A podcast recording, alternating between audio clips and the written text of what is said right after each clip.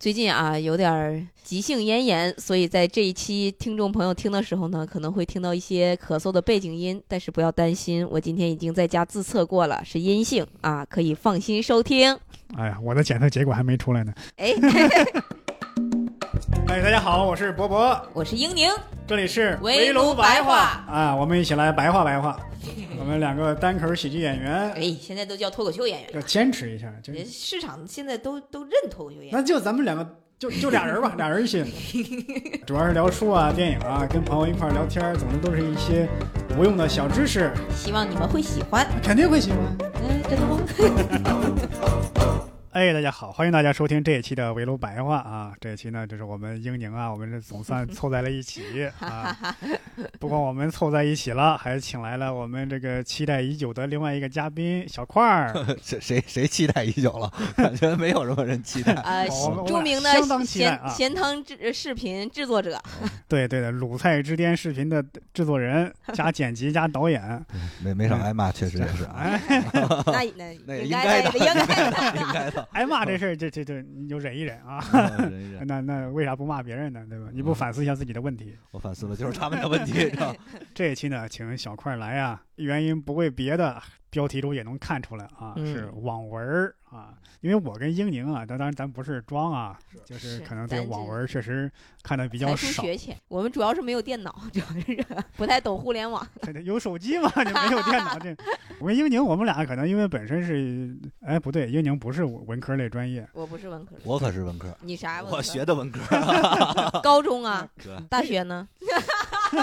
现在已经开始姿势了。我发现啊，开始你戳到了这个小块的软肋是吧不愿提及的一个啊往事。我跟英宁基本上不看网文，而小块儿呢，算是对网文看的比较多，阅读量是比较大，凸显出了高中学历的重要性，是吧凸显出来为什么没考上大学的原因是吧？还不是看网文看的。本来一向是井水不犯河水，嗯，但是有一天晚上去小块家里蹭饭，吃我的还得说我，是不是？言语间啊，我们提到了这个网文，就展开了一场这个并不激烈的辩论。啊、但是那场打斗比较激烈，是吧？对对对，小块呢，因为他爱读网文，我们不怎么读，我们就展开一场辩论，就说嗯这个网文儿嘛，我觉得啊，啊我们这读经典文学的对这个网文就稍微有点这个瞧不上，但小块觉得你们这些人就是是是是偏见、狭隘。井底之蛙嗯，对吧？你就没有拓宽自己的眼界二十一世纪是什么世纪啊？啊？是网络世纪。嗨然后就不是人才的世界。不是生物工程的世纪吗？是。哎差远了，差远了。所以我们这次就干脆我们就聊一聊，甚至也可能产生一场辩论都有可能。赶紧啊把我的花先拿走一对点。对对 对，这是在英宁家里，一盒花花草草、瓶瓶罐罐先挪开，都是一些趁手的小兵器。哎呦，对一会儿这这刷暗器就飞过去了。嗯，那必须的。所以小块是是是从什么时候开始看网文啊？痴迷网文多久了？我看网文后悔，过吗？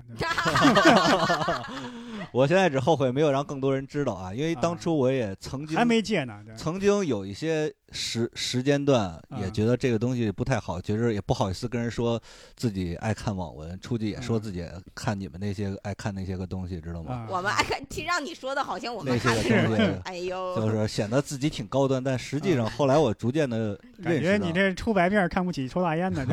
后来逐渐认识到，就是其实跟看脱口秀是一样的，嗯，你知道吗？有有有聊深了，这是刚开始因为你看脱口秀是想学东西吗？就就是那个那个，你要普通观众，他肯定是图一乐嘛。咱们干这行可能看这个网文也嗯是图一乐，因为你也就是一个读者，你也不嗯是什么作者，对不对对？你也就是图一乐嘛。而且嗯我觉得图一乐的话，没有什么高低之分。你看网文开心，你就看网文；嗯你看那些个东西，什么就你经常说的那些名字特别长的作家写的东西，开心嗯那个，我觉得你开心还是在于每次跟你辩论的时候，你把这些书名 说出来的时候，更更开心一点，是吧？这个可能小块提到了一个我们之间的内部梗。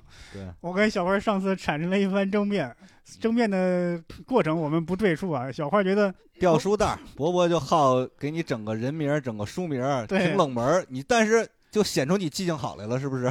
小块觉得我并没有道理，只不过是把人名搬出来唬人。显得有道理，显得有道理。嗯而且这个看网文，我其实看的应该是很早的，因为我看的第一个网文就是中国历史上第一个网文，就是这个第一次亲密接触嘛。那差不多有二十年了。得二十多年了，因为我记得是我小学时候看的，我听说是九九年就就就出版了，咱咱不咱不考虑，因为那详细时考证这个候年代了啊。也应该是刚有互联网，就是嗯因为那个书出来就是第一本网文，你你嗯知道吗？英宁比较年轻，第一次亲密呃接触，痞子蔡，台湾一个作者，呃，我我听过这个作家的名字，嗯一本没看过。一本没看过。你看看这个人就是被时代抛弃了是，。因为那个时候我才几岁，我不可能那个时候就第一次亲密接触，我怕我妈跟我第一次亲密接触你 那打我打我啊打我。你看过吗？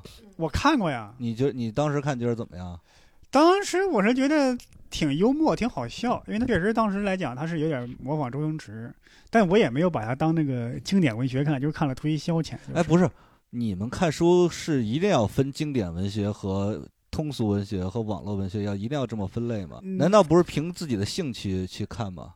你怎么突然对我产生了批判和审判？不是，我就看不惯你啊！你要说这个看了带什么目的去看，就是有时候还真的是翻着什么是什么。是这样，在那个时候，这一类书很流行，你一去书店，它基本上摆在是比较显眼的位置。嗯嗯，再加上当时你学生嘛，其实去书店的机会也是少，主要是啊学校里有个人推着个三轮车，嗯。三轮车上放着好放着好多书，嗯，什么张爱玲的、钱钟书的，是这样的。这俩这两个作者是特别多。对，然后就是时下流行的一些，比方说你说这个呃嗯。第一次亲密接触，嗯它出版是一九年，呃，不是一九九九年。我看的时候，那已经是二零零三年还是零、啊这个也哦，我觉着也有可能，因为你们两个都来自于小城市嘛，就是对。哎这个呀哎呀，就是这个是 这个这个块儿哥先进的文我明白了，先进的文化，可能到你们那儿的时候，你们两个可能已经已经对有点是。滞后，但是你也没说错，对吧？这确实是没说错，确实是确实是这么回，事。会会有这种现象。但是这样，啊，嗯，像那个一开始了，开始了啊！啊我总感觉任何的辩论到最后都上升到人身的攻击。咱们不不是我刚才说不人身攻击能叫辩论吗？刚才我说那个确实是这个现是象，是是的是的是的这不是说攻击你们俩，只不过是他的语气显得非常轻浮，对，非常轻慢。显得有有点令人厌恶了。我，但是我因为这件事没少挨骂，也习是惯了，无所谓。哎呀，听众朋友们，你们没有看到小块这个嘴脸，嘴脸，哎呀，但是我得说这么一点，您说，这个痞子菜那个呃第一次亲密接触，嗯。它是属于早期的网文，它有些点是后来网文也有的，有些是没有的。比方说，对它这个文章比较散漫，就是写的很散，没有什么中心，嗯。对吧？第二呢，有一点就是现在网文没有的，就是短，基本上一个薄薄的小册，估计十万字还是我觉得？博博呀，你真是认知有点狭隘了。当我们评价任何一部文学作品的时候，长度不应该作为一个判断它好坏的标准。但是咱们录制之前你也说过，现在的网文动辄上百万字，对吧？动辄上百万字，就是长的，确实是网文的一个特点，但是也有短的，啊，而且长，你你老是我我看你这意思，你老觉得长吧，它肯定就水，就是对对，是这个意思。我这是一个直观印象，对，我不敢说百分之百啊，那至少百分之八十，我我说句客观的话，几百万字听起来真的有点吓人。不是我跟你讲，没错，他这种方式呢，就是犯了一个怎么说呢？呃，咱们这个国人经常犯的一个方式，就是没有做过任何数据统计，张嘴就说自己感觉百分之多少。你做过统计吗？没有。那你为什么这么说呢？我承认我这个这个可能有点蛮横和这个鲁莽，哎，但是啊，咱们就按结果推，嗯嗯，就是网文里边被筛选过来，大家公认的比较好的，它比之于经典文学相对来说，它数量是不多的。你这个又再加上不是哎，你先听我说，咱们 一步一步说，别动手，咱们一步一步说，行。比经典文学数量少嗯是很正常的。你经典文学文学多经典文学多少年了？得有个几打打人开始写小说来，都得得多少年？那网文才几年呀、你拿嗯那么长的一个时间跨度去比这么短的一个时间跨度，这不耍流氓吗？哎，你既然你说到这儿，对不对？但不对呀、你看国内的脱口秀就比国外脱口秀现在发展快多了。那你可那也没，你哎哎，不是虽然发展的快不代表好的东西多。你说现在国内的好段子加起来的分钟数要比国外的好好的段子分钟数多吗？这也是不可能的呀。这你仅代表你个人言论啊。那你觉得这是？虽然应宁说的，我觉得是可能不够全面，但我同意。就你们俩现在不能利用人数上的优势啊，欺负人多欺负人少是不可取的啊，我我同意这话啊，嗯但是我顺着你刚刚的话说，嗯您说，就是你看，总感觉这个太挑衅了。既然你也承认这个网文里的呃这个经典比之于这个经典名著的数量是少一点。那我为啥这有现成的已经筛选好的这个书不去看，要去茫茫这个书海中去搜寻那些网文里的经典？这个就说到阅读的目的性了。啊，看这个东西呢，不是为了学习，你明白吗？嗯，就是为了开心，就是为了高兴。你看漫画吗？看日本漫画吗？看呀看好莱坞的电影吗？看呀，那不都是为了开心吗？那经典的电影，好莱坞的电影有经典的，但是大部分的不也是那种看个热闹吗？对对是你说的你没错。你看日本漫画，那嗯，些漫画有有没有什么？其实我跟你讲啊，网文其实非常像日本漫漫画，嗯真的，就是它那些个不管设定还是嗯情节，因为我现在看网文，好多时候看的就是一个他们这些比较离奇的设定。你看日日本漫画《海贼王》。吃一个果实就有超能力，然后或者啊其他那些不什么柯南、什么什么七龙珠，嗯，他们都有一个非常独特的设定，这个我觉得是非常吸引人的。网文这点嗯就非常好，它有很多设定是传统文学里没有的，嗯就是嗯就不是就不是传统文学，经典文学里没有的。嗯因为毕竟经典文学它一般的情况下就有时代局限性。嗯嗯对你老陈旧的沉浸在那些东西里边，不是说不好啊，就是嗯都看。我也不是说不看经典文学，嗯，就是看的比较少了，啊、看的比较少。我感觉你们俩现在就是用自己比较擅长的东西对付对方空白的东西。但是你说这个。嗯嗯，呃，看书图一乐啊，或者说看漫画跟看漫画一样图个消遣，对，我觉得这只是看书的第一个层面，我们不能你看停留，他又开始这个，对，我们不能停那您说说后边的层面是什么呢？我们不能仅仅停留停留在这个层面。我们第一呢娱乐性，第二呢要达到一种审美上的要求，那然后进而有一种更深度的思考。对啊，但是这我觉得网文只能停留在这个图一乐。你说这个话又显得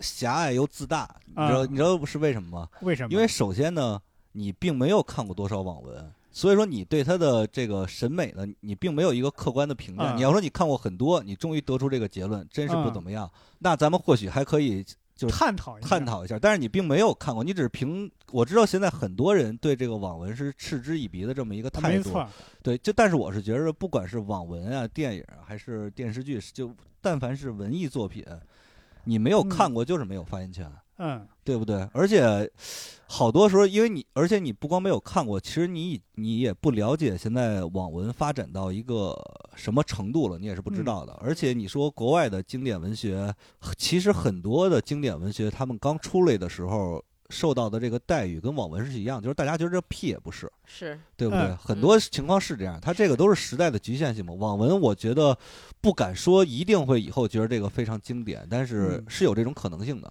只要有互联网还存在的一对，天，而且怎么说呢？你说经典文学它的受众很大，但是我觉得网文的受众其实是更更大的，其实是更大的。而且我觉得它这个最大的意义就是，很多人啊，你说经典文学，其实很多人可能看不下去，你明白吗？我明白。但是网文呢，会让很多就可能不，人家不想进步。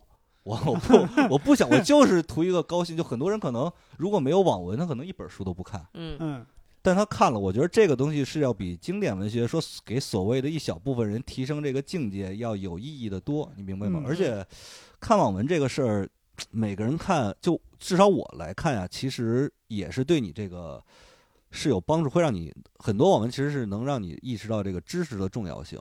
嗯啊，就是你看了之后觉得这书不咋样，我要学习更好的不知识。，是你看，我我给你举个例子，就你要看那些个穿越小说的话，看得多的话，你会有一个非常明显的感觉，就感觉知识的重要性非常重要，就是嗯。因为大部分网文都有这样的情节，就是现在的人穿越到古代，然后凭借他在前世留下的这些知识，比如他他背过好多古诗，在那边就立住了，或者嗯。你但凡要是从事过什么生产加工制造的，有点知识，你会呃制个盐，做个玻璃，嗯制个火药。哇，嗯那你就是神了！但是我我我看到这儿的时候，我经常会想，就是我现在要是穿越回去，你能干什么？其实就什么也干不了，连诗词都背不了几首，你知道吗？嗯这个时候我是这我倒会背几首。但是看你穿越哪个时代，你要再往早，你就可以教他们勾股定理啥。勾股定理你总会吧？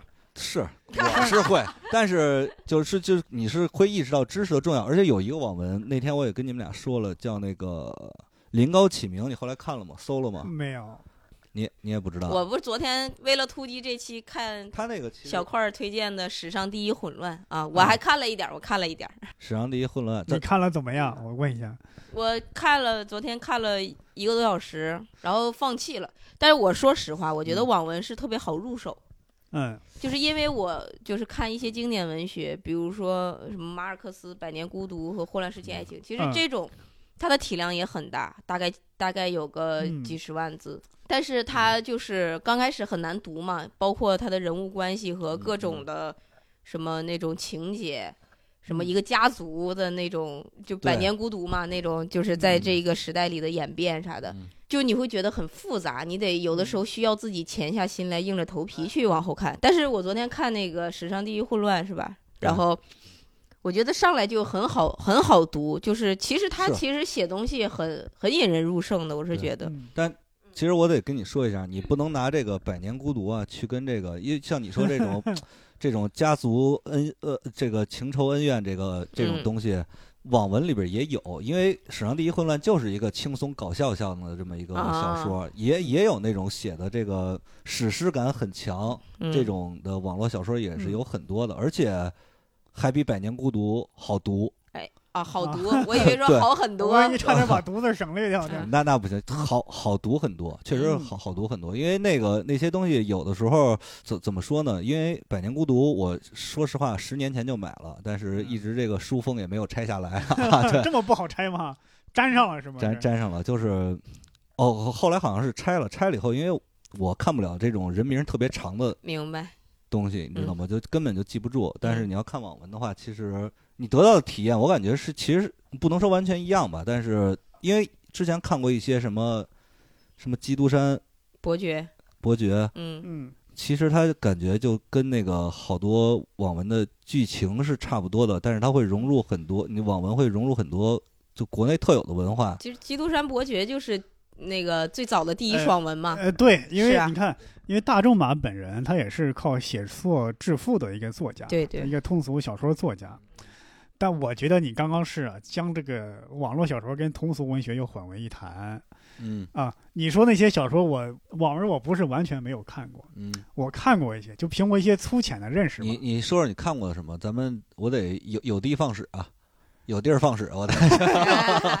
我就不说我看的小说的名字了，有些我也不记得有有有有些常用的情节、常用的套路，咱们以前也说过。对对对，其中一个就是你刚刚说过那个，嗯穿越回古代会背几首那个小学学过的诗词，嗯就感动了几大美女，然后美女就主动投怀送抱。对嗯我觉得这是一种非常粗浅的，甚至有点恶俗的一种写法。嗯进而在这儿又衍生出什么？当时叫种马小说、后宫小说。什么是种马小说？嗯就是主角跟个种马似的，嗯啊，我以为像《基督山伯爵》大仲马写的小说呢。就是这个种马小说，这个主角都就感觉感觉就是这些女孩就完全是服务于这个男主角一样。嗯后来又衍生出后宫小说，就是金庸小说里的美女，包括古龙里边的，起码男主角最后要选一个，嗯嗯。这等于是，哎呀，我雨露均沾嘛，嗯。每那每个美女每个姐姐我都要啪组织组建起来就自己的后宫。嗯，咱说的严重一点，这不就是歧视女性、物化女性吗？是。我哎。我非常认可你这个措辞，就是嗯。说的严重一点儿，嗯，就是它本身呢，其实并不是这么一个严重的事情，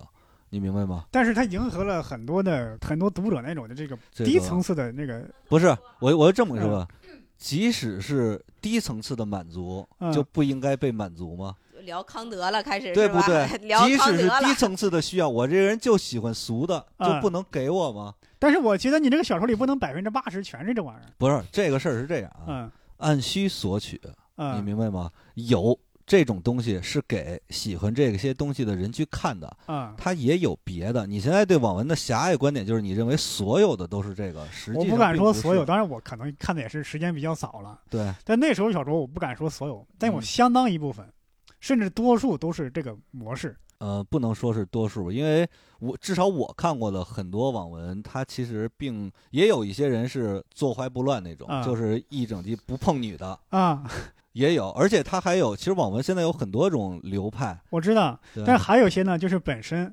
嗯。咱第刚刚说的这个是网文的这个思想性，嗯。思想性的境界不能说很高，对吧？第二呢是网文的这个写作技巧上，嗯，咱说的也哎呦，说到写作技巧上啊，啊，咱我我先说一下、你先说，啊，咱可以毫不客气的说，如果没有互联网，很多人不具备写作的能力，他都没有机会出书发表，让别人看到自己的文字。这些人只不过是把 QQ 空间的说说搬到了网络小说里，把 QQ 空间的说说给扯成了一部长篇小说，嗯很多嗯写作技巧就可以说是幼稚浅薄。对这个实话实说啊，我看的时候也是有这种感觉，有嗯因为有一些非常非常火的小说，嗯你看他们写那些个文笔和措辞，感觉嗯句子都连不通顺。这个情况呢，确实是有，但还是那句话，你不能以偏概全，因为随着这个网文的发展啊，嗯，现在有非常多那个文笔非常好的作家，而且就你现在实话实说，现在很多咱们都知道的文艺作，就是电视剧或者电影都是网文改的。哎，那谁马伯庸你知道吗？我知道，你觉得怎么样？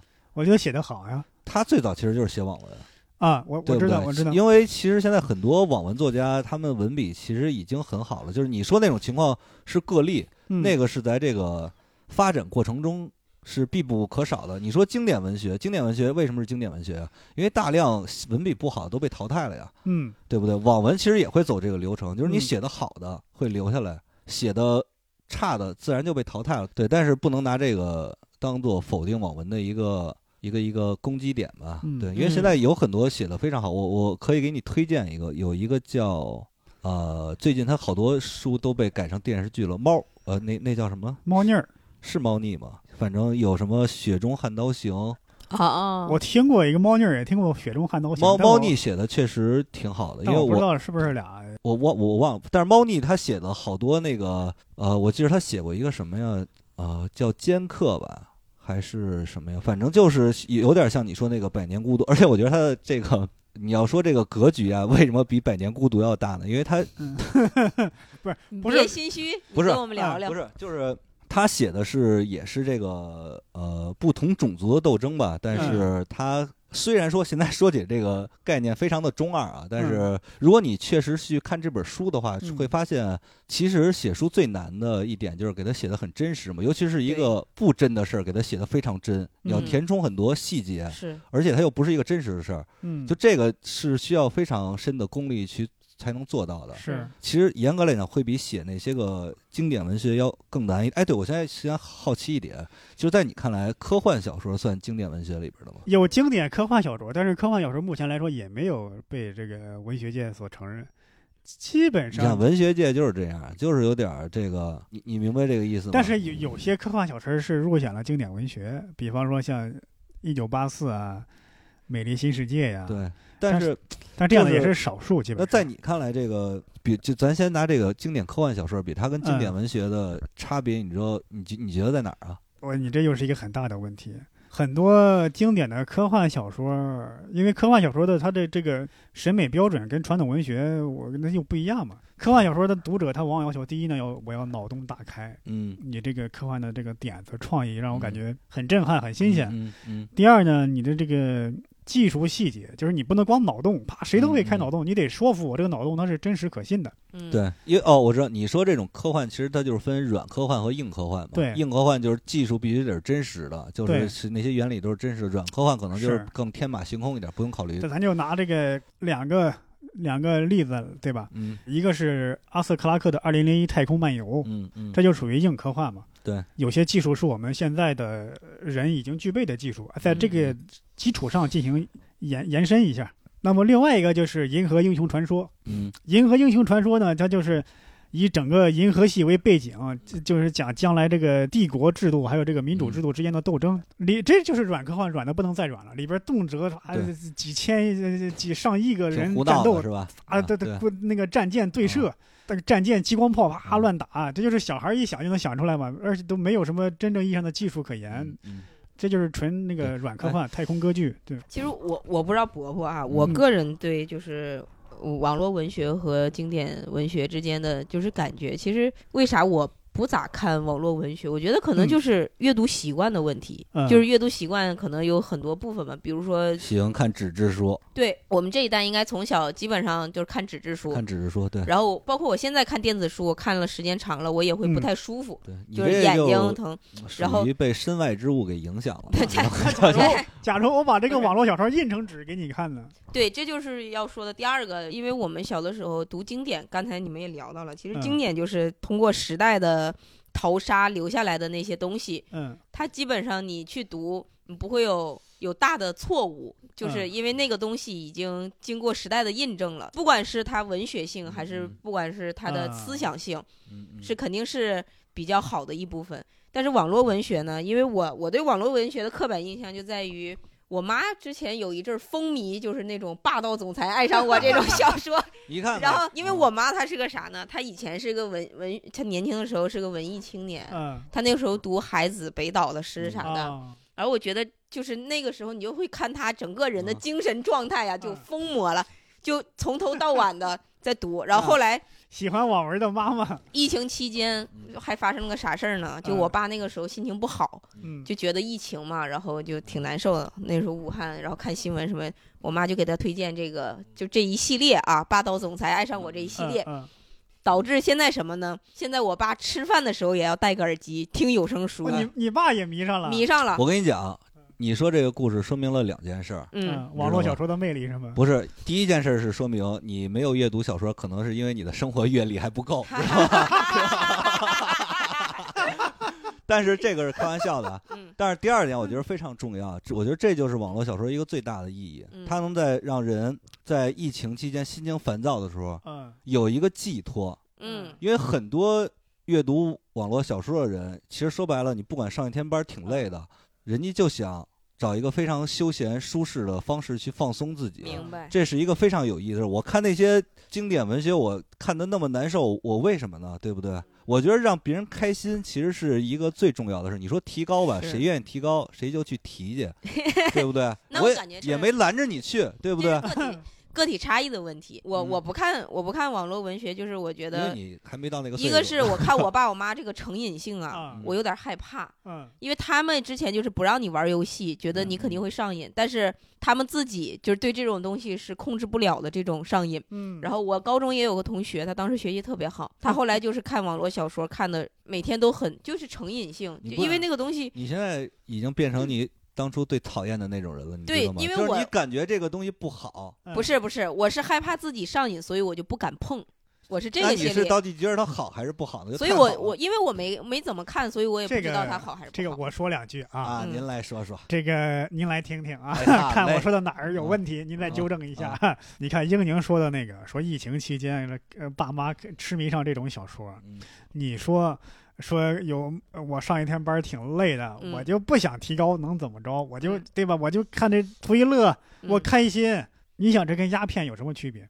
这就是精神鸦片，我听着你，我跟你讲，你们这种人啊，就这一点非常的不好。啊，攻击一个东西啊，就把它的坏处放大化，它嗯跟鸦片怎么能一样呢？鸦片精神鸦片。那就不，那完全不。那你要这么说，爱情也是精神鸦片，那么电影也是精神鸦片，你这把莫文蔚歌词儿你搬出来了，游戏也是精神鸦片。就嗯在你们这些人看来吧，让人获得愉悦快感的东西都可以是精神鸦片，对不对？你这个东西就非常不讲道理啊！嗯那不能我们一开心你就说鸦片，那人就得丧了吧丧了丧丧了吧唧的活着是吗？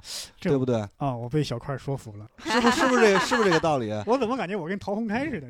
你要这么说的话，那我们就想高兴一点儿，又没有真的吸食鸦片，啊，对不对？我们没有说网络文学不好，只不过啊说因为不是，你们现在这个方式啊，比较鸡贼的就在哪儿啊？啊你不说它不好，你说它低级，你说这就 这就是一个非常猥琐的行为，我从头？到尾没说他低级啊，啊我只是说他容易我听听英宁的高论周。围人上瘾，让嗯我切身感受。你自己也承认了，网络文学现在也是发展的初级阶段嘛。现在不能说，哎，对嗯，其实还有一件事我想说，就前些日子，因为这件事儿我不知道真假，嗯但是经常从网上看到这些消息，就是说现在有很多网文在国外非常的火，啊，我也嗯听过。听过听说过这样的消息吗？听过听过我，听说过一个网站，因为咱们知道这些没有去验证，咱们就姑且当它是真的。嗯，就是如果是真的的话，嗯我觉得这个是一个意义非常重大的事儿，因为文化输出是吗？对，因为国内的文学其实输出非常少。确实，如果说网文能做到这一点，我觉得它比至少国内的那些所谓经典文学的意义要大，大要更大一些。那我那我问一下块儿哥，因为嗯我听说的是很多是同人文，同人文怎么了？你又又你不是我的意思，这个本身它就有一定的粉丝的基础量在。你你说这同人文是有一部分，因为网文有一部分同人文是很火，因为同人文我是不看的，但是啊我看到的消息就是国内的那些个以玄幻和奇幻小说为主，嗯因为那些玄幻和奇幻小说、啊，国外没有，国外也不是说没有，国外我我觉得它可能就是国外很早的那种地摊文学嘛，对吧？就是什么什么什么龙与地下不是那叫什么指环王、魔戒之类，就啊类似这种东西吧。啊嗯，就这种东西吧，你看着就是会好看，是就是好看。它火到国外呢，也是就是就是因为好，没有比因为这东西没有什么阅读门槛儿，嗯嗯，你你情节又很爽。嗯那国外也有啥，不是国外也有这个需要追求单纯快乐的读者，对不对？我明白，而且他那，而且他这些个国内的这些奇幻，它都是大部分是基于这个东方背景的明白这。个创。作国外人看起来其实就像，我知道国内有了很多喜解了解欢了解他的历史，指指环王什么之类的东西，是，就就它就是一个很吸引人的东西嘛是是是，对吧？嗯，包括我们看马尔克斯也是了了解拉丁拉美。拉美对啊，文学。其实，其实一样的道理嘛，对吧？而且他这个东西要比其他的对。中中国好像没有什么特别，你说这么多年了，你说出就是在国外比较有名的还是什么四大名著？其实四大名著看的人都不多，在国外。呃，日本、日本、韩国看的多，你别说这个亚这 亚亚亚洲文文化化这一块儿，嗯就是在欧美打打入到核心圈层这一块儿，嗯欧美文化圈层，其实连四大名著都他们看的都很少，嗯确实确实，对不对不对？如果说中国能靠网文去把这片市场做一个文化输出，我觉得这个嗯贡献也要比这个。块儿哥这一招太牛了，直接上升到文化输出的高高度了。你说是不是这个道理？是是，是我同意，我同意。来，您再说说，这个，我想一想，你说文化输出啊，嗯这个网文，首先我知道他你说这个事儿，嗯但是咱们再想一想，嗯，它真的有那么火吗？网文在国内的火也是没有获得一个主流的一个认可，虽然说他看的人确实很多，对吧？嗯嗯，那么在国外，我觉得他那个火也也是属于一个小范围小范围是小范围的火，是小范围的火，嗯是很正常的。但问题的核心关键是在哪儿啊？之前连小范围的火都没有，啊，它肯定是从小到大的，星星之火可以燎原嘛，对不对？但这个你不能一上来就放把大火吧，对不对？但循序渐进嘛。而且我是说实话，文化输出这点，我觉得为什么特别看重，我是头一次知道有人，因为之前都是把国外的作品翻译到国内，是对不对是网文是头一个有人专门把国内的东西翻译到国外的。哦，你明白吗？白这个其实是非常这个东西，你如果把这个眼光放长远一点的话，嗯，你说它现在是小火，以后就不可能大火吗？是有可能，是有可能大火，对不对？它有可能大火，难道不是一件好事吗？也是一件好事，对不对？而且实话，就还是刚才那个问题，很多经典的名著刚嗯出来的时候是不被认可的，嗯你明白？因为这个东西就是受限于这个人的这个眼光的局限性。啊，你是说我眼光有局限性？呃，是这个意思啊。其实我这么跟你说吧个，我不否认这一点啊。我我我这么说吧，你嗯说国外的很多，咱不说经典文学啊，你就嗯像《指环王》，国外的奇幻小说，他们一开始其实都是地摊文学嘛。现在不是大家都觉得这一个非常，嗯肯定有人说不，但是它也是一个经典的，啊，作品对不对已经获得主流认可。已经获得主流认可。这些国内的这些个网文也是嗯有这个可能的，它只是起点比较低，未必就不能获得像《指环王》那样的成就，你明白吗？但我说的，我又接过你这个话啊。嗯，您接过来，你说早晚，第一，这个时间段我们不知道是多长，嗯因为我说网络文学跟网络写作这不一定是一回事儿啊。嗯，你看马伯庸，你刚刚说他也是网文起家，嗯，但他现在我觉得没有人把他当成网络作家了吧？对，为什么？因为他后来已经可以不通过网络了。对我不用通过连载、打赏、投票什么这种方式来获得我的这个写作空间了，不需要这个了。对，那么一旦他们不需要这个，就不能归为网络作家。呃，也就是说网络文学其实可以说是在这一一个时间段是会这么分类，因为嗯在我看来，以后啊就没有传统文学和网络文学的这个分、分歧了。你知道为什么？嗯，因为以后所有人都是要在网上写作的，因为以后哦对现在已经没有人拿纸写了。就算有也是少数了，基本上。对，首先实体书首先是肯定会被逐渐淘汰的。以后的人阅读习惯啊，就是全都是在网上阅读，嗯，这肯定是一个大的趋势。嗯你要时间再往后推一些年的话，所有人都是网络文学，你明白吗？但我说一点，就是刚刚嗯忘了提，就是网络文、网络小说、网络文学的创作方式，周更、日更，动辄周更上万字，甚至更多。嗯嗯那很多网络小说的这个能力，咱先不讨论嗯，写作能力。嗯即便是拿那些大师级的作家，你让他每周每天写这么多字，他也保证不了这个这个质量。你看很多经典小说，他根本可是写了几十年，不停的写，不停的改。对，嗯，你这个网络小说做在这种模式下创作，这个质量怎么保证？质量怎么保证？对你这里边又二哥说不保证是吧？又陷入了一个误区啊你知道，我陷入了什么误区因为你可能确实是没有这个阅读网络小说的习惯啊。啊？因为阅读网络小说呢，就第一要保证的嗯，是你的更新速度，是确实，他得靠这个来生活赚钱嘛。不是因为这个东西，读者也需要的是这个更新速度，当然质、嗯。质量也是一方面，而且、呃还有一个问题就是能很好的解决解解释你这个问题，嗯，就是现在已经出现了那种多人协同创作一个小说的这个啊情况。多人协同创作，什么在石墨上吗？还是 你管他怎么写的？你管怎么写的，技术不重要，飞书就是我跟你们说那个呃临高启明嘛，啊，啊？它虽然是一个那个穿越小说啊，但是它比之前跟之前所有的穿越小说不同的是，它写的极为真实的点在哪儿？就是它其实是有各行各业的人，嗯他们就在因为比如说吧，有人是铸造厂的，有人是做玻璃的，就是反正各行各业的，嗯，他们就想自己拿着现在的这个技术，嗯。回到明朝的时候。嗯。用这些技术，在当时的条件下能获得什么样的这个嗯。成成绩，嗯。他们就会写的非常的真实，因为都是写自己行业内的事儿嘛。嗯。而且他呢又不是一个人，因为你一个人写肯定是有局限性的嘛，对不对？嗯对，但是他每个人都参与到其中，写自己擅长的那部分，嗯。嗯。这样呢就会很大程度的上保持自己这个这个作品的质量，这是一种方，这是一种形式啊。临高启明这是一个特例，还有一种就是我不得不说啊，这个人啊啊的潜力啊是无限的，啊，你明白吗？我明白。有的时候你你听我说，人们的潜力不能说是无限啊，的，不能是很大的，是很大的。是。就是像你些你说那些作家，他们可能我认可他们那种写的方式也是对的，因为在那个时代这样写是唯一的方式。嗯，但是你在网络上创作的话，嗯。每天有不同的人在那儿催你，嗯，其实你会觉得他会获得一个质的飞跃，呃不不一定是获得质的飞跃，他会极大的刺激你的肾上腺素嘛。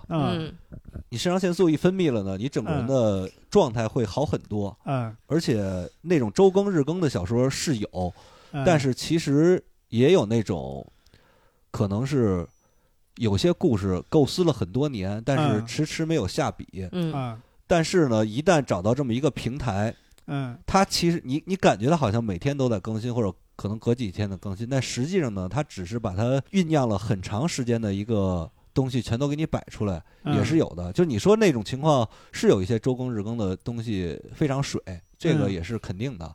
对，但是我觉得这个大浪淘沙嘛，对不对？嗯好的东西肯定还是有，你你你还是。就不要老是以偏概全嘛，你老是举一些网文中不好的例子，去来否首先那种去来否，去来否定整个网文的。我得说一下，我看到那些不好的现象呢，几乎是普遍性的，反而你说的好的是少数，那你为什么老看那些不好的呢？你就不能看点好的吗？因为我看不到啊，甚至我打开一些网络小说的网站，嗯，排名前几的我看的也没有那么好，你你甚至很差。对这个确实是有这个现象。，对对，但是我但是我觉得这个现在是他们的一个问题，就是在哪儿？就是其实这个问题这些年已经在逐渐的得到改善了。怎么改善？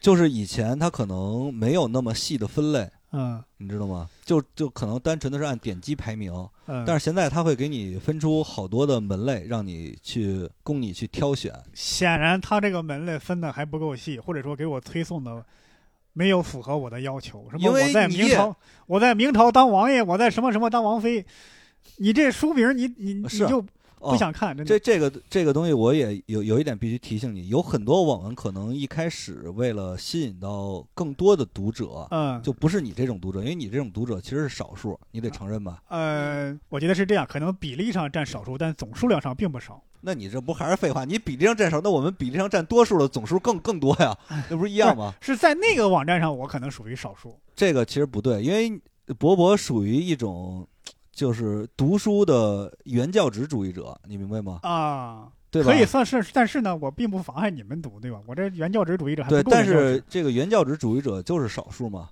对？吧？因为像你们这种，就就你们这个节目是一个专门聊书的这个节嗯目，没错。呃，从他的这个播放量也能得，哎，你这又人身攻击了啊！也也能印 也能印证一些东西，对不对？呃，这个我们是刚起步阶段啊，嗯将来谁知道会发展成什么样？星星之火可以燎原。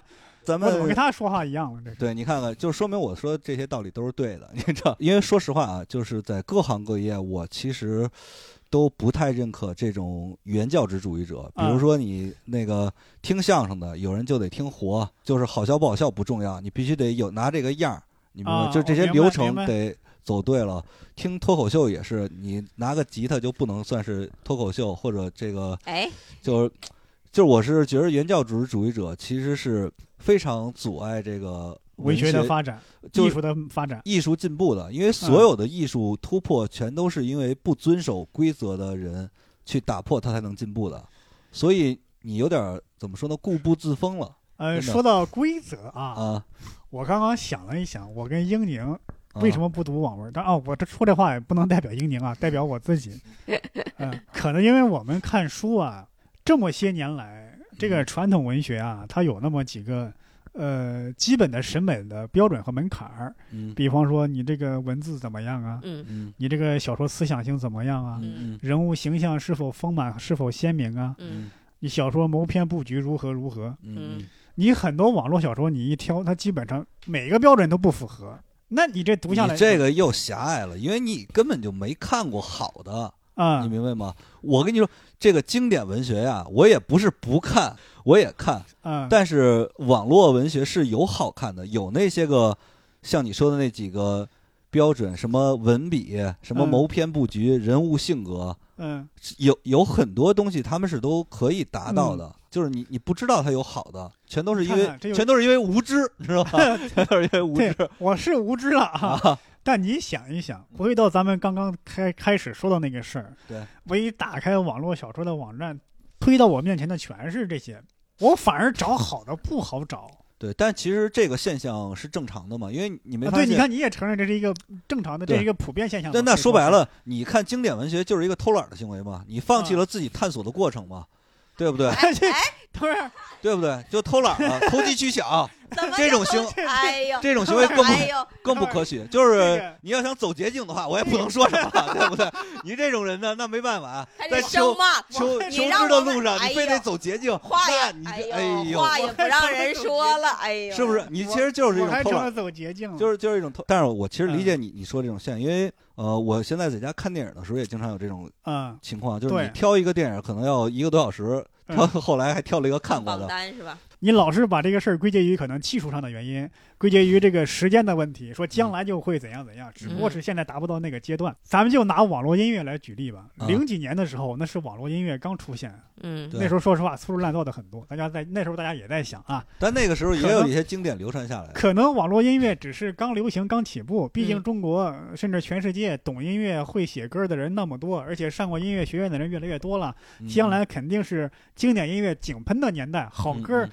不往往外喷是喷的那种年代，大家哎好歌会越来越多。但是这这么些年，你一看咱们这个网络音乐多了，越来越多了，网络嗯音乐平台更多更丰富了，我们的好歌多了吗？没有啊。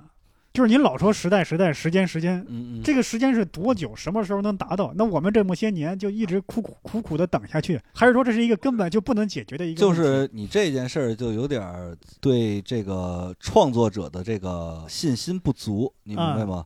因为音乐和小说它有一个非常不一样的点，因为音乐它可能更多是需要一个协同创作的这么一个形式，嗯。而且我对这个网络音乐啊、以及音乐啊，实话实说了解不多，嗯。所以我不可能像你这么武断的就判定，对对一个自己并不了解的领域就下这么武断的开始判定讽，开始讽刺了，就是。我不了解网络音乐，我不知道现在网络音乐到底有没有好的，因为我没有嗯去了解过。你了解这些年的网络音乐吗？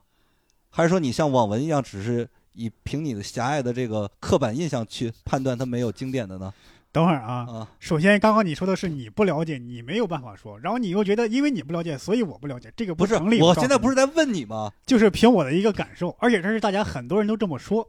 你看看咱们这个辩论啊，最忌讳的就是凭自己的感受，嗯，因为这个你不能拿这个个体差异去首先，那你要这话，我也可以来反问你。你嗯说网络小说里的经典的小说，这个你统计过吗？数量？这个不是咱们现在这个咱们是在说感受，咱们没有办法直接拿出来一个数据，经典的多少这个数量不是说我来统计的，网站都会统计。啊，就这个阅读数是摆在那儿了，这个东西它，你要是再说他作假，那我也没有办法。啊 但确实是有这个。我们认为你这个阅读数是真的，但是嗯你看抖音神曲播放量也很高，你觉得那是一个经典的歌曲吗？但它那个播放量也在那儿摆着的呀。播放量肯定是不能判断这个作品好坏的唯一标准。那阅读量也是啊。对，但是它至少证明了这首歌是有很大的受众的。啊，对，这我承认，对不对这我承认。所以说，我是觉得，如果说不能拿个体的感受差异去否定这个艺术作品的话，那唯一能判断这个东西好坏的，只能是它的受众。当然受，受众多的不一定是好的，但是它应该不会是特别差的。你看，咱们现在用好和坏，这是两个比较绝对的词汇啊。那么就是还是我刚刚说那个，嗯，就是我们在评价一个呃作品的质量如何是有那个标准的，是有标准的。啊对，而不是简单。我们不能说因为这些人爱读这个，他的我觉得层次不高，所以他是差的，是怎么着？嗯，不是这样。但是标准这个东西，尤其是艺术作品的标准，嗯，你又说是要被打破的是吗？不不是艺术作品的标准，它就不是统一的嘛，对吧？啊嗯，一千个人心中有一千个嗯哈利波特嘛，对不对？你你你说是不是这个道理？就是这个是要从个人的感受出发，对吧？但是我是觉得，呃，因为每个人心中都有一个不同的标准嘛，嗯。呃，我是觉得比较客观的判断的依据嗯。就是看这个作品在多少人心中达到了标准。嗯。达到那这个你要判断的，它就是要从这个阅读数上去判断，嗯。就喜欢这个，因为肯定别人喜欢才会看嘛，对吧？嗯。如果喜欢的人多，说明他达到了大多数人的心中那个标准，嗯很有可能他没有达到你心中的那个标准，是。但是呢，跟那些浩瀚的人数相比呢，就显得有点微不足道了。所以你啊是喜欢看春晚的是吗？不，我为什么喜欢看春晚啊？哎，春晚的播放量也很高啊。你这个话题又说到另外另外一个事儿了，就是嗯春晚。坦白讲，我在我小的时候，春晚的质量就是非常的高。在我小时候质量也很高。对，对，那个时候你爱看就是正常，它获得那么高的播放量，就是因为它比较好好看。啊但是现在呢，我已经不看了，就是它已经不行，这是两个事儿嘛，对不对？嗯你要说我喜欢看以前的春晚，那我认这件事儿。嗯但现在确实是不好看了，因为它现在播放量已经不高了。它的播放量只是相比于以前不高了，但是通过这个绝对值来说还是非常高的。所以说我我是觉得，你要是判断一个作品的，你你抛开自己的这个观念的话，就是很简单的，就是看它这个。而且你说经典文学，其实这也能印证你们那个说法，就是嗯经典文学可能那个时候没有网络的时候，这嗯个流传比较缓慢，是对吧？？是有这个现象吧？是是。但是呢，它跟你玩时间呀，就时间多，看的人自然也多了嘛。嗯其实跟这个网络小说是一样的，网络小说只不过因为现在知识的传播更加方便了，就是嗯短期内积累了大量的阅读数。嗯，但是网络文学，你看经呃经典文学，当时是它已经形成一种是呃，不管是商业体系还是规模，它已经很嗯完整，有书评人，有有他的专业的经纪人帮他推。嗯但是感觉网络文学现在这一块儿好像。就是自己，我不知道啊，是就自己写，然后只要你有那个资格往上发，哎你就可以发，是吗？也也没有说什么，可它其实很像日本漫画的那种操作模式了，嗯就是你有你如果这个书写的好的话，大家就是有潜力，会给你配专门的编辑，嗯。会催你写稿，然后给你告诉你这个剧情怎么去操作比较好，然后嗯也有专门的出版社，因为现在好多网络小说，也不是现在，好多年前很多网络小说就已经出版了，而且你看，其实有好多什么《盗墓笔记》、是什么《鬼吹灯》，对。这些其实都是网络小说。《庆余年》啊，对，庆余庆余年是猫腻写的，啊啊青年毛你写的，全都是网络小说。其实他们现在已经，而且尤其是最近这五六年吧，是网络小说一个赚钱井喷的时代。你知道为什么吗？为什么因为有改编剧是吗？对有大量的网络小说被改编成了网剧或者电影，也获得了很大的成功。这个是一个，我觉得这个意义深远在哪儿呢？因为以前咱们小小的时候，你看，如果是改编，就可着。古代那点儿名著，什么四大名著，什么什么包青天传统的小故事，嗯就弄这点东西。但是现在你发现，可以改编的文艺作品非常的多。我觉得嗯这个其实是咱们中国人民这个创造力的一种体现，你知道吗？哎，我觉得你不用拔那么高啊。但是我确实是这么想的，这个不是说拔拔高嘛，因为、嗯因为其实我以前非常觉得不好的一个现象是什么呢？就是就就中国这个艺术作品，你要是拿出去说吧，这几千年了，拿出去还是四大名著。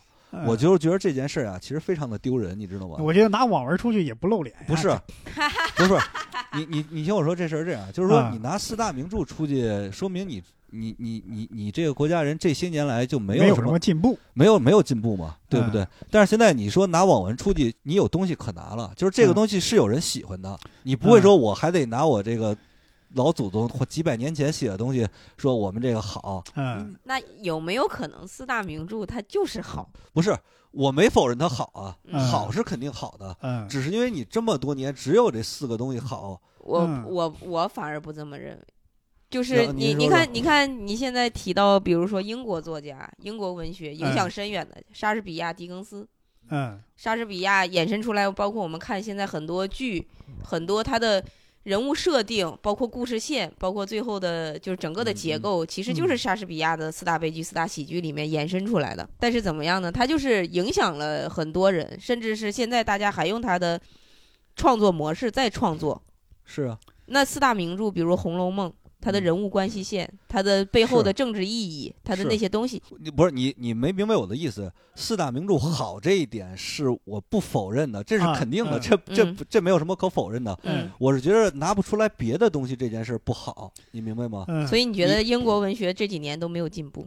不是英国，英国文学其实也出了很多嗯，其实也出了很多，但是你也知道，我跟伯伯不一样，我记不住名儿，所以就 就不给你们举例了不。是你为啥记忆力不好反而成了优势了呢？这是这个播客这期录完之后，你给个书单儿，然后我们也给观众放出来这个书，听众放出来书单然后等我们读一读，然后这两本这几本书呢，我和伯伯再读一读。嗯，然后也许下次呢我们可能会有下一期再展开一场大对，辩论。就是下一期你们可以说说你们的观后感。可以，嗯可以，观后感，我我可以说一些自己可能当时看的时候觉得很好的东西。哦，我哎，你要是不想看长的呀，其实也有一些短片很好。嗯，嗯我记着有一个叫知秋的写过一个啥呀？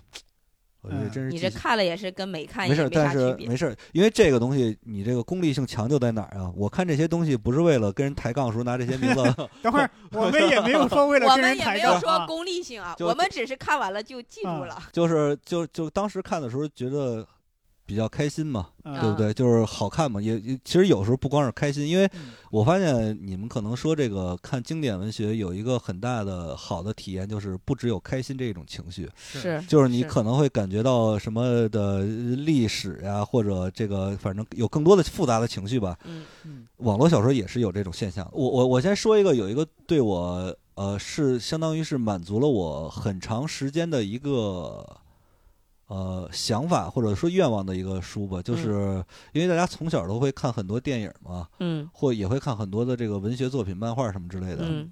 以前我小时候经常有一个想法，就是我想让这些漫画不同题材里边的主人公互相嗯嗯殴打，就是比比嘛，对不对？嗯看到底是谁厉害。这个想法呢，存在很多年。我我也当初也甚至想过自己写一个这个东西，但是、嗯但是因为那时候也比较小嘛，就就一直没有完成。后来就看到了一个呃小说，他就做到这一点了。那个嗯书叫。应该是第一本无限流的小说，叫《无限恐怖》。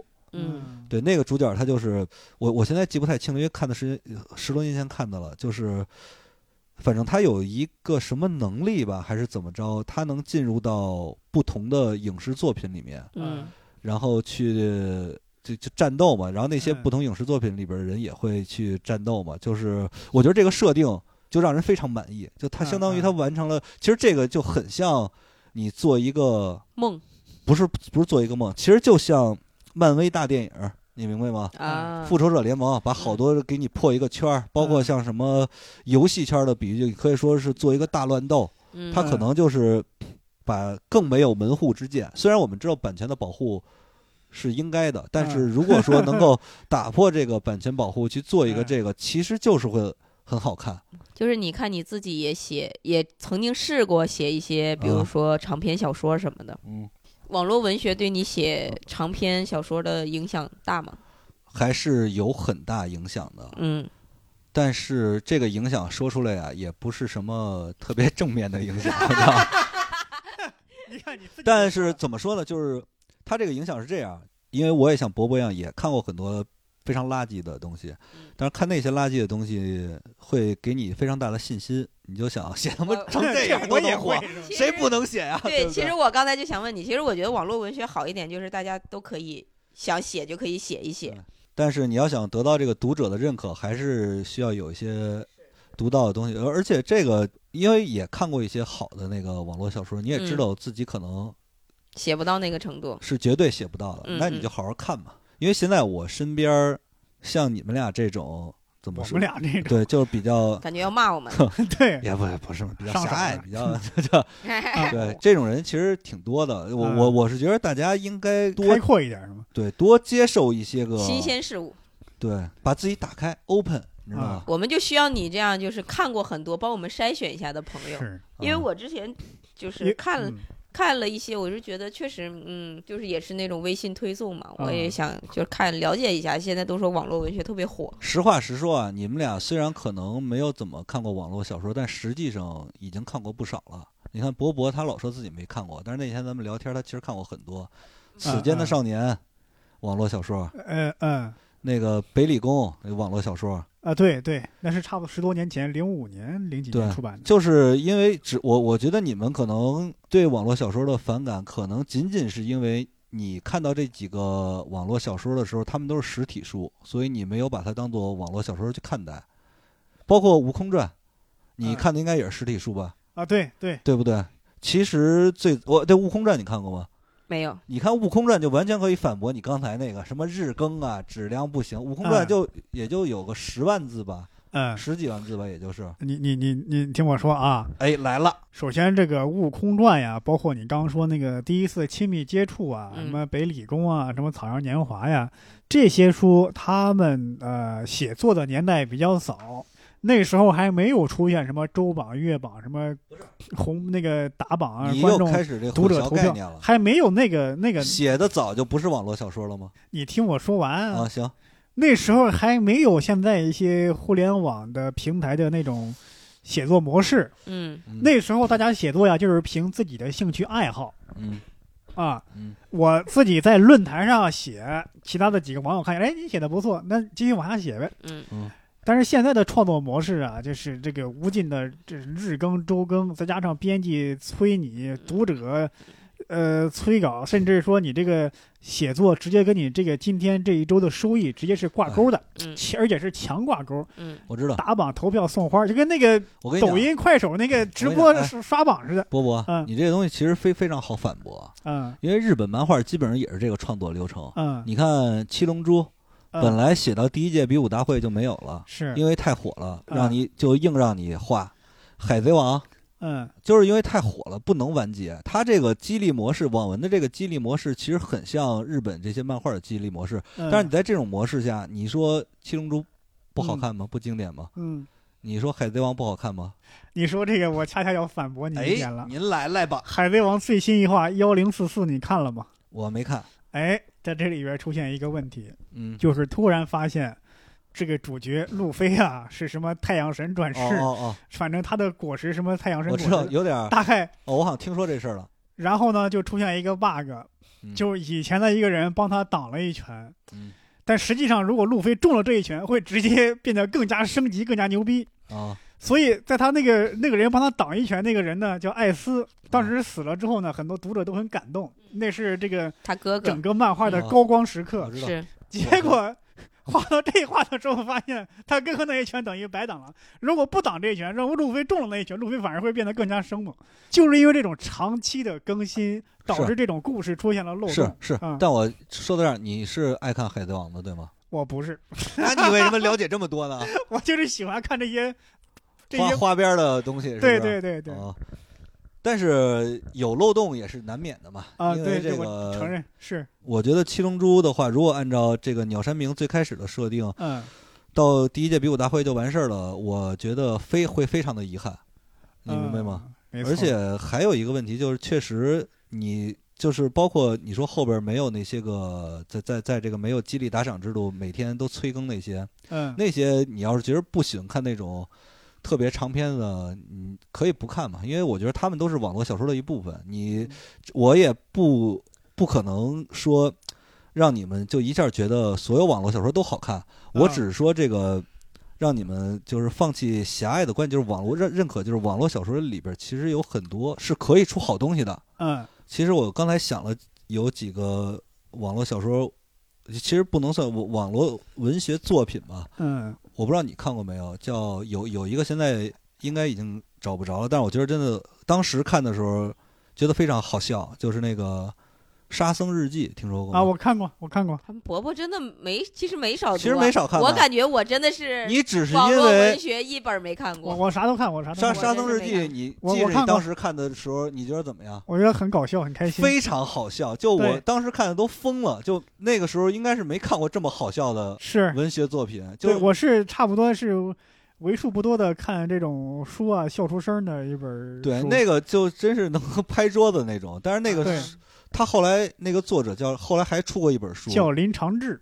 林长志，林长志后来还出过一个书，Q 版语文，哎呦，那个我觉得也非常的绝，但是没有对《沙僧日记》那么绝。《沙僧日记》真的是我觉得，对，我现在时隔我隔看你俩像两个就是那种中二少年，就是熊熊的烈火在眼中燃烧。差不多，因为他差不多是二十年前吧，零三年还是零几年？对我觉得那个当时看真的给我非常大的震撼。对，我觉得很搞笑，而且他我他后来出那个 Q 版语文，就等于是恶搞那个非常讽刺，语文课本嘛。就这个东西，后来后来这书被禁了，就是因为这个。但是我觉得那我非常倒挺想看看。非常有时代的前瞻性，你知道吗你？说他写的好吧，倒不至于，就是那个恶搞那个经典的文学，比方说说朱自清的背影，他爸爸给他买橘子，爬过那个月台是坐托马斯盘旋过去的，是 哈哈啊不，就是我觉得他这个东西，他好就好在嗯他玩这些个东西玩在了时代前头，你明白吗？哦，我明白，对吧？就是当时没有人这么玩，嗯是然后他包括《沙僧日记》也是没有人这么写，当时对，你当时看起来会非常震撼。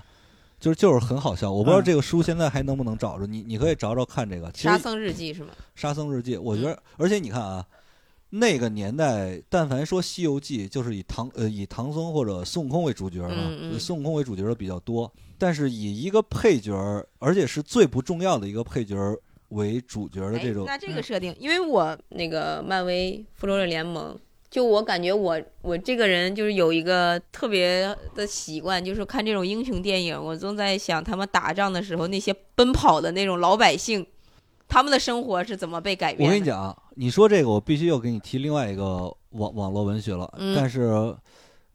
但是我确实忘了是谁写的了。嗯我可以告诉你大概的情节，大概嗯情节就是它的背景应该是郭靖守襄阳城的时候，啊，我嗯看过这，墙上那个一个小兵儿嗯的这个背后的故事。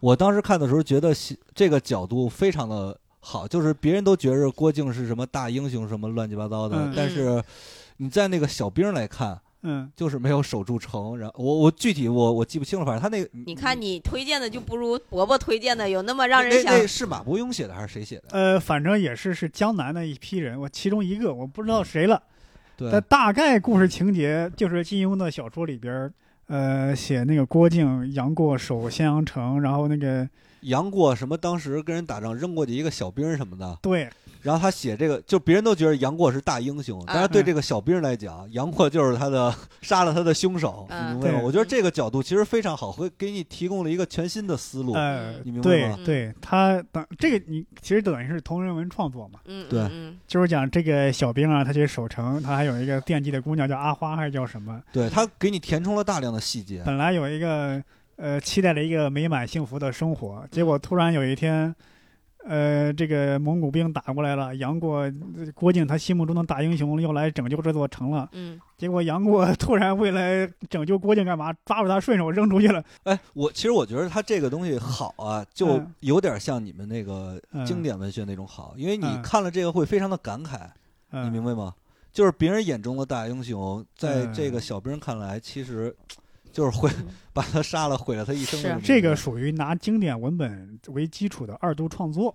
这个其实它就不是在好笑的那个范畴里，嗯，它就会让你涌起很多别样的情绪，嗯嗯，对不对？其实就会让人很受启发嘛。就是网络文学其实是一个非常多元化的一个体系，不是只有日更几百万字那种。嗯嗯说实话，那种几百万字、一千万字的，有些到后后边我也看看不动，这个是 这个是确实。嗯因为有些人后边，我其实非常反感的一点，就是因为好多网文的，他们不都有一个是是单独的设定架空世界嘛？嗯就他世界有自己单独的规则，不管嗯是魔法呀，还是法术什么之类的。嗯我现在非常烦的就是他们之前有剧情漏洞的话，会用大量的篇幅解释这些个魔法怎么就给自己圆这些个事儿。网络小说经常会给你出这样一个设定。设定，像咱们都会认为这个东西没法想象，因为有太多的细节是你没法考虑到的了，对吧？但是网络小说会，他这几个作者就有这个能力，他会把所有的设定、所有的细节都给你写出来。就是你能想到的那些细节问题，他都给你写出来，然后嗯想办法去解决它，甚至还有很多你没想到的，他也给你写。我觉得你你把科幻小说跟网络小说混为一谈了。我跟你讲，我说的这些个全都是网络小说，就这里边不涉及这个，因为网络小说里边也有科幻小说嘛。因为我们说的网络小说是那个创作的一种形式，而这个科幻小说是文学小说的一种形式，它创作模式跟那个小说类型不是能混为一谈呀。我没有，不是我，我跟你讲，我刚才说的这些个全都是网络小说里边会发生的事情，就是它会给你一个你觉得非常离奇，就是你根本思考不下去的这么一个设定，然后它会嗯一点一点通过细节去嗯填充，显得很真实。对啊，你的意思是说小说网络小说创作上会更自由，不容而且易有局就限性。就不光是自由吧，我觉得是天马行，非常天马行空。嗯嗯对，就是这个东西，有的时候是真的能够打开人的这个想象力。嗯嗯而且我觉得光打开想象力其实是不够，它想相当于就拿咱们写段子类比吧，它相当于是一个前提，可能一般人想到这个好的前提，但是写嗯不出来梗。嗯，它呢是给你翻了几百万字，你明白吗？就嗯这个是非常厉害的一个能力，因为我嗯自己在写东西的时候，有的时候会想到一些个不错的这个方向，但是你写不出来那么多东西，因为你想不到，你受限于自己的能力或者见识，你写不出来。嗯但是你会发现，哎，他们都给写出来，就全做到了，就非常厉害，真的。这不跟刚刚你说的有矛盾了吗？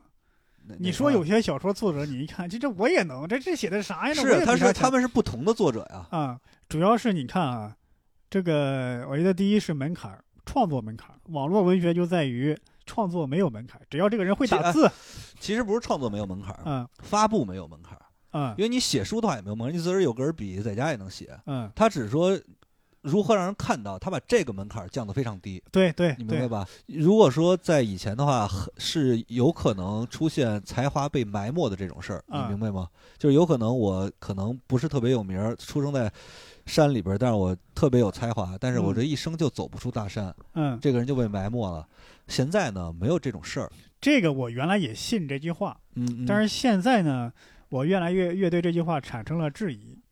原来我们是啊，呃为什么呢？因为原来是这样，原来我们的信息量或者说获取信息的途径很少，现在呢，我们获取信息的途径啊过于多，你一睁眼啊，全是各方面音音乐、嗯嗯，电影、电视剧、书筛选成本过高。都有。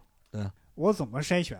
没法筛选，这些东西都都都像海潮一样向我涌过来的时候，我自己去筛吗？没有精力去筛呀。哎，你这一说，我好像看到了一个新的商机，咱们做一个。对呀、哦，你你看们这个其实现在就在干这个事儿，是吧？没有机会去筛呀。你看，我原来我通过电视、通过广播电台了解那些音乐，谁谁发了什么歌，嗯他们挑的歌，咱不能说每首都是好的，最嗯起码你这个质量是保证的，对吧？嗯当然了，也因为这个埋没了一些东西，嗯，但总有机会能出头的。结果现在呢，泥沙俱下。对，嗯，这小词儿用的，咱们又说到那些问题，那些写的很差的东西被推到了最前面。我看这个榜单吗？我一看，我去，嗯你看，这就是我对网络小说丧失信心的一个很重要的理由。哎，小块儿今天说网络小说不错，那我看一一看一打开榜单前十的全写成是那么那个质量，哎我现在啊，把这个榜单给你打开，嗯因为这个榜单是这样啊，因为有些书名确实是看着不太好，我可以、嗯。我可以给你看一下，就光从书名判断，你觉得哪个会好看，或者哪、就是相对来讲哪个会好看，行，哪个难看，然后我结合我自己看的经验，那我肯定没有你擅长啊，你经常不是看这个嘛，就看你的第一印象嘛。嗯行，咱们就咱就念你念十个吧，你看他现在榜单就这么多，嗯。月票榜、畅销榜、新书，我咱们就找一个经典榜，名作堂。名作堂是说把这么些年的汇总在一起，还是说就最近这一个月一年的？应该是这些年，啊？这些都是五星好评的。我给英宁念一下啊，这个、念一下，好念一下。这。个名字啊，嗯。嗯。这个一个叫轮回乐园，大凤打更人，嗯，我看看字儿吧，我这。打更人啊，打更这些都一样，都一样。都一样。万族之劫，还嗯有诡秘之主，嗯。牧神记，然后全球高武，嗯大王饶命，圣虚。这个我我先说一句啊，嗯这里边的小说我唯一听过的就是《诡秘之主》，其他的完全没有听过。嗯这个我感觉轮回乐园应该挺好看。我就选选三本吧，三本我觉得不错的。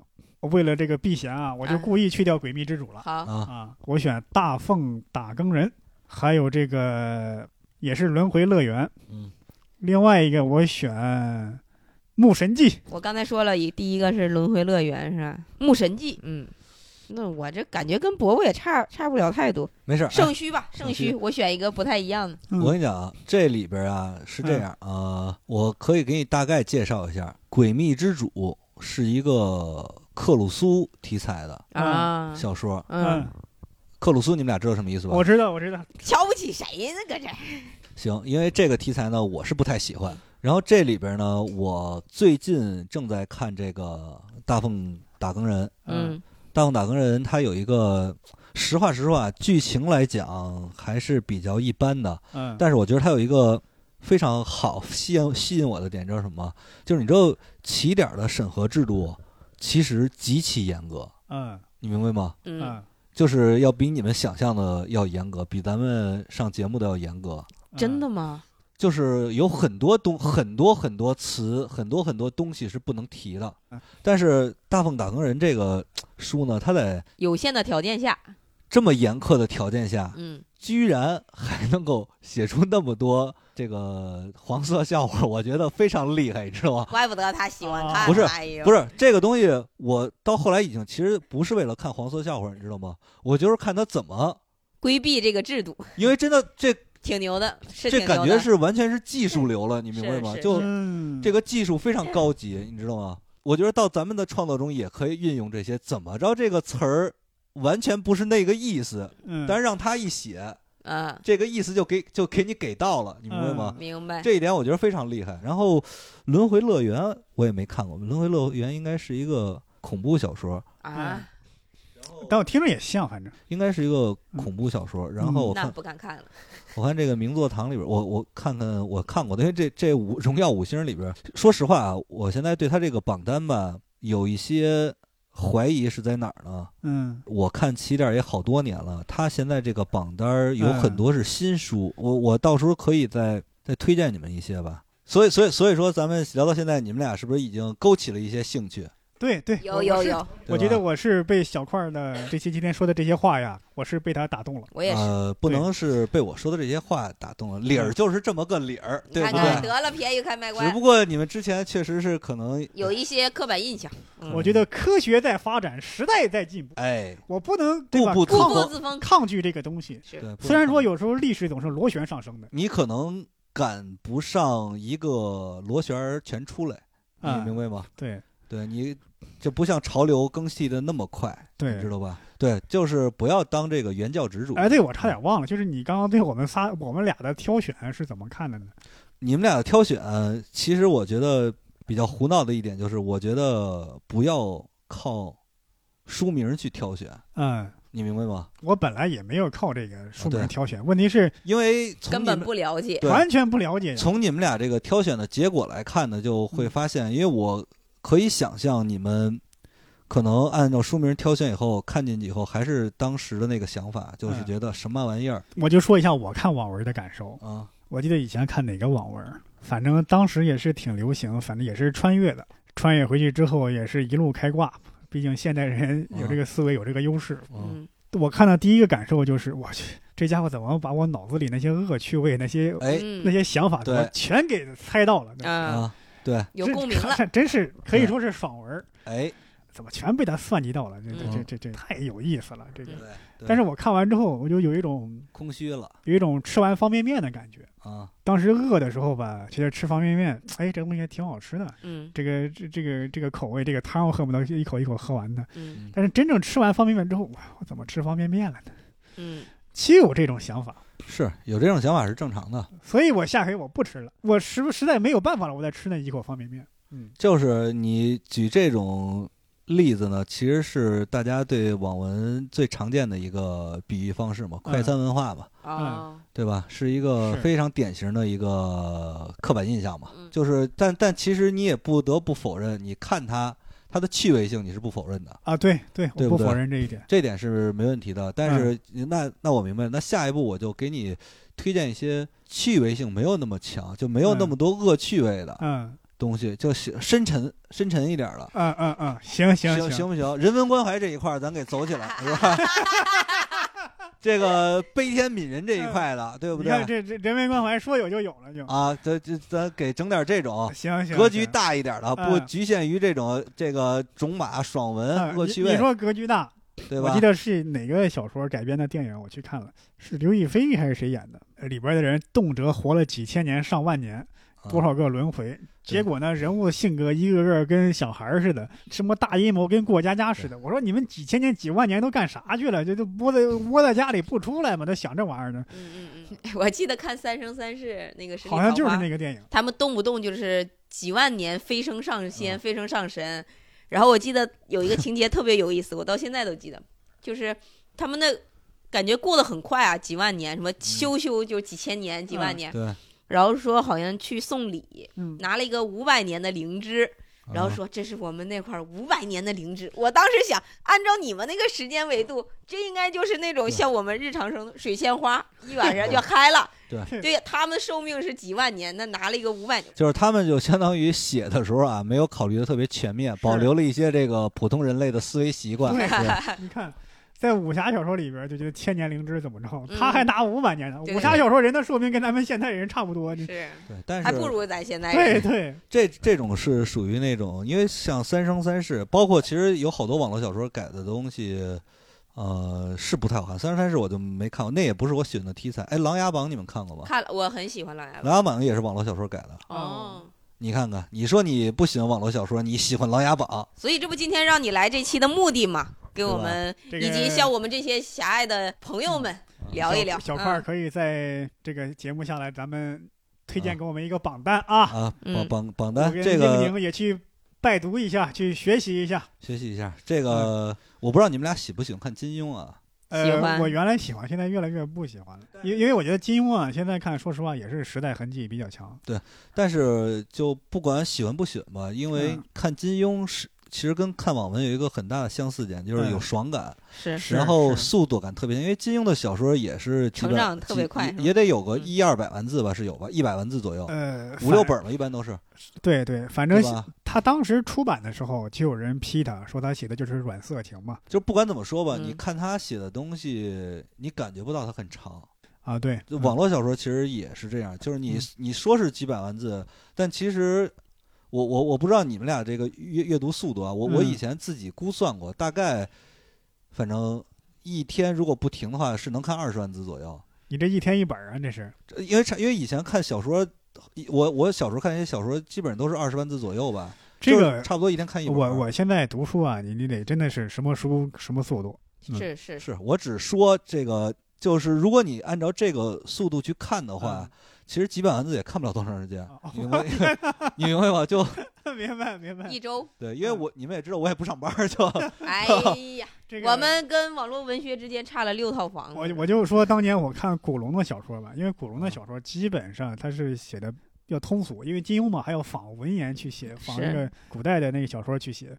金那个古龙就是用现代的白话文嘛，古嗯，龙基本上也也就是生的早，生到现在也是一个网文作家，对你知道吗？他当时就是报纸连载，同时供好几家，差不多也是现在网文的速度了。我当时我记得我看古龙的小说，我是在上课的时候看的，嗯。偷偷的看，就是一节课大概能看八十多页、一百多页，嗯，嗯四十分钟啊！你想，那差不多，啊，嗯，对，是差差差不多是这样。嗯反正因为其实那个就是看故事的推进嘛。我我我现在想精细一下这个榜单，比如说博博不想看这种浅的如果有趣味性的，让我觉得好笑的，你要知道干咱们这行啊，好对对好笑，那你可以看《史上第一混乱》，你看过吗？呃没有，《史上第一混乱》，你觉得看不下去，除了你刚才说的那个原因，还有啊，我没有说不喜欢，我只是能从，就像伯伯说的，能感受到十几年前的那个啊当啊时的思想、思想的那个啊进度嘛。但是我感觉其实是挺吸引我的。我说实话，你有点害怕了，你怕自己被他吸住，是不是？呃，我可能什么都干不了了。我对我可能怕他呃怕有点上瘾，你说你就不是？我有点我我觉得现在人焦虑就在这儿，嗯，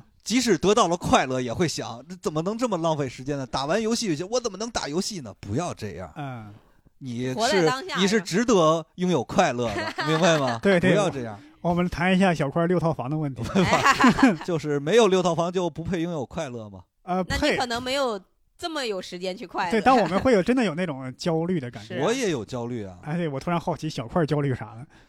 我焦虑，咱咱们这可以 另起一期，一定要在读书这这这啊啊是是这说嘛，对，我们今天呀就接受了小块的再教育，再教育啊我们决来自定老北京互的再教育相探讨一下，，互相探讨一下。拓宽一下眼界，突然间眼界境界要打开，哎格局要打局打开，眼光放得长远一些。接受多元化，接受多对元，化拥，抱这个世界的进步。对对，相信自己是值得呃快乐的。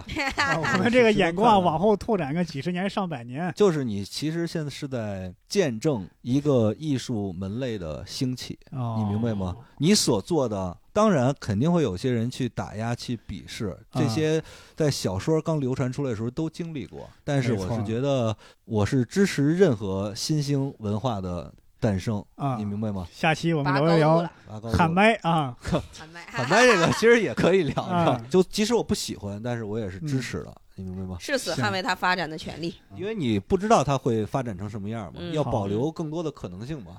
我们这期呢拔得够高吧？够高够高吧？能收住这个底，能收住。啊，我们感谢这个小块做客围炉白话，啊，客气了。啊争取下一期啊，我们也教育一下小块儿啊。找找一个你们能教育我的领域，看他这个 德行啊，估计咱俩很难呀。找一个能教育我的领域啊。嗯，啊，我靠，我们这期的围炉白话就到这儿，感谢小块的做客，我们下期再见，拜拜。拜拜拜。拜。